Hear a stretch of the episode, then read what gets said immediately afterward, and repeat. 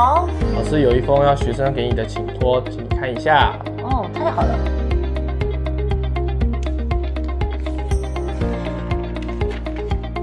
哇哦，亲爱的黄老师，我对世界各国的国家的风土民情很有兴趣，请老师指点迷津。太好了，让我们一起去看看这个美丽的世界吧。让我们一起起飞吧！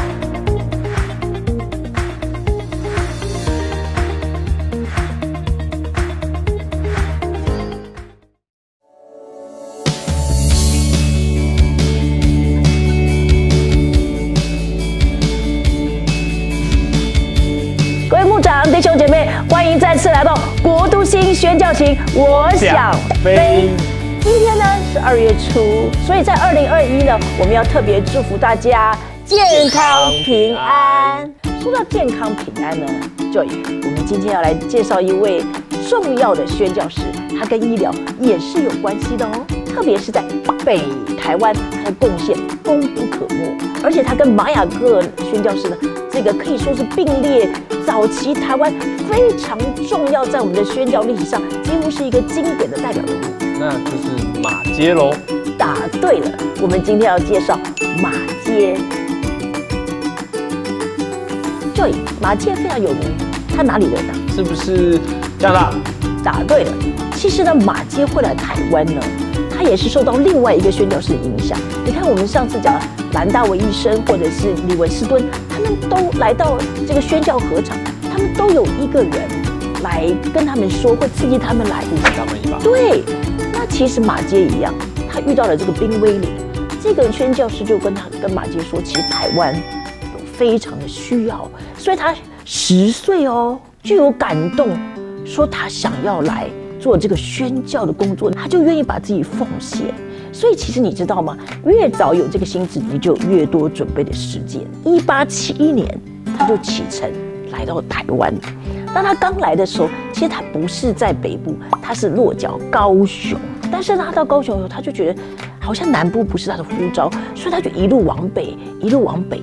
哎呀，到了台湾北部的时候，到了淡水的时候，他很感动，他就觉得我心里面有一个格外的平安。他说：“这就是我的教区了。”这就是他的教区。对，你看 Joy，你有没有感觉到，如果有什么，你就觉得，哎，这就是对了。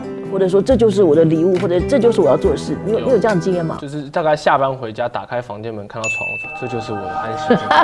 可是人家马街比我们神圣多了，对不对哈？而且其实马街非常难得哈，因为他一直这样坚持，而且他也有远见，所以他就决定以这个淡水呢做他的 base，他就开始这个要传福音的事工。那个时候没有可没有什么宣教策略这玩意。可是呢，他就是有策略，他自己有一个他的心法。对他有他四大策略，第一个就是他旅行步道，然后呢，旅行步道以后呢，他发药配药给大家。对，你想一八七一年、一八七二年那个时候，东西方其实差距大概有上百年之久，特别那个时候台湾其实有疟疾的，所以他一边旅行步道，然后一边发药。一来到这个地方，大家都当围观啊，因为是老外嘛，洋人嘛，对对对对，很好奇。然后他就先唱一两首。诗歌好，然后呢就开始发药，然后就开始传福音。那除了发药以外呢，他还传福音，一家一家去敲门哦。这时候就像我们的报佳音的行为。对，可是你看他那个时候，他是一个外国人，在那个时代，他竟然愿意一村一村去拜访，一家一家去敲门呢。这个很很不容易，因为你说一个外国人，然后你不懂当地的语言，你还要一家一家去敲，然后试着用。他刚学会了中文，然后去每一家报家音，这是很困难的事情。他知道他一个人永远不行，所以他就开始有团队的概念，他就广收年轻人，就等于是学生一边走一边传一边收学生，蛮像耶稣的哈。他不是光训练这个年轻人布道人，他训练年轻人跟着他，看他怎么样拔牙齿。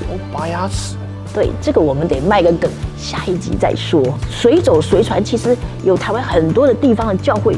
都是他建立的教会建立起来以后，他就把这个这些教会给这些年轻的学生去牧养，所以他是落地生根，带了一票人，然后建立了教会，然后就把这些给他们就离开。对，就有点像保罗，圣经里面保罗就是在整个大城市建立以后，他就把他给没有随行的这些门徒，然后他继续对。那其实马街非常重要，在北台湾，因为台湾的北部第一所教会是马街建立的。第一所是马街建立的。对，第一所就是淡水教会，它也成为这个长老会在北部非常重要的一个宣教师。所以你看哦，他非常有策略，所以沿路一直建立这些据点，而且不断的巡回。其实马街最有意思，不仅是他拔牙，还有他的婚姻故事。婚姻故事。但是容我先穿插另外一个故事。我们巴特生牧师曾经说过，他说他们单身的宣教士，单身特别是男生来到台湾的时候，他们都有一个笑话：谁能够三年、四年一 turn 做完还保持单身？那呃，巴牧师说他六年在台湾都是单身，直到他回国的时候就这个在才结婚。所以他说那个时候他是冠军。他在台湾六年都单身，国外宣教师来其实很需要配偶的帮忙跟支持哦，另外一双手对，那基本上宣教师会等到回国述职的时候来结婚。可是马杰故事并不是这样，他等于是被人家做媒结婚的。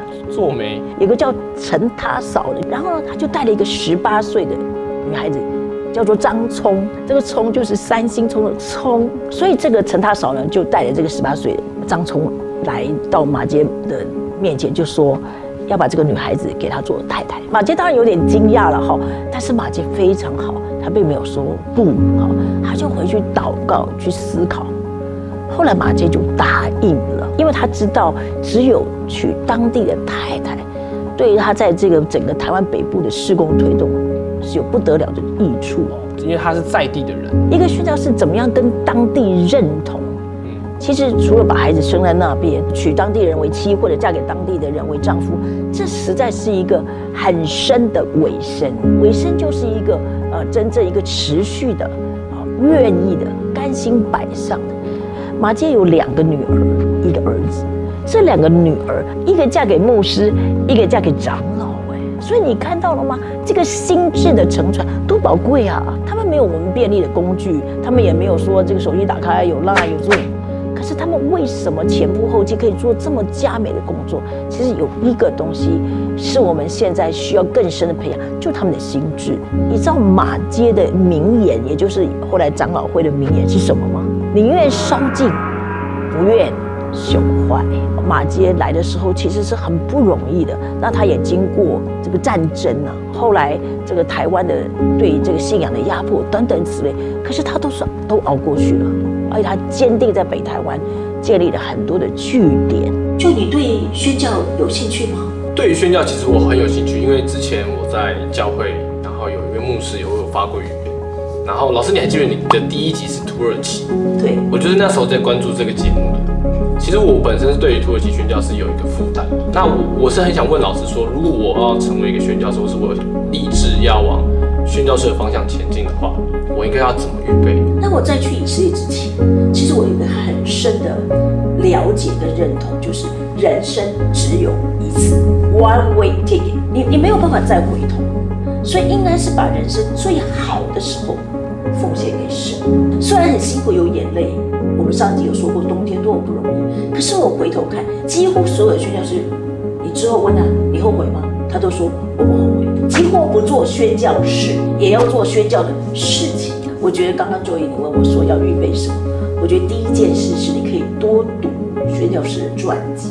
下一集我们会讲马街留下很多的文字，其实是让我们非常可以读的。然后我觉得第二件事你要预备，就是我们刚刚讲宣教师心智，其他的东西那都好谈。神会预备，可是心智是不能换，也不能代替。第三个，我觉得现在来说，因为宣教资源很多，也有很多宣教差会的分会在台湾，也有很多宣教的月导会在台湾。我觉得如果你可以，你应该去参加。如果可以，你就去认识一个宣教师，或者认识一个宣教差会，让他们引导你。这些早期宣教师，像马街、马雅各，他没有人问，他们就去了。可他们都有共通的，就是有人告诉他们哪里有需要，就激发了他们的心。所以，亲爱的牧者，亲爱的弟兄姐妹，在二零二一这个新的一年又开始的时候，你有没有再次预备自己的心智呢？不做宣教士，也做宣教的事情，好吧？我们一起来祷告。二零二一，我们把这一年一起献给主。我们一起祷告，亲爱的主耶稣，我们感谢你。今天是中国新年的前夕，主啊，我们再次把二零二一交在你的手中。主啊，谢谢你过去对台湾的保守看顾，我们把这一年恭敬的交在你手中。主啊，让我们的心智更加的改变变化。主，让我们真的想到纪念你的国度的需要，以及各地的宣教士。主，我们感谢赞美你，也继续引领我们，不做宣教士，也要做宣教士，继续在你的国度中来尽上自己的力量。我们感谢赞美你，荣耀都归给你。奉耶稣基督的名祷告，阿门。啊，亲爱的弟兄姐妹，请记得关注我们马街的下集，有讲到马街如何拔牙，马街创立的重要学校，还有更重要的是马街留下的非常感人的文字作品。所以今天谢谢大家收看《国度星宣教情》，我想飞。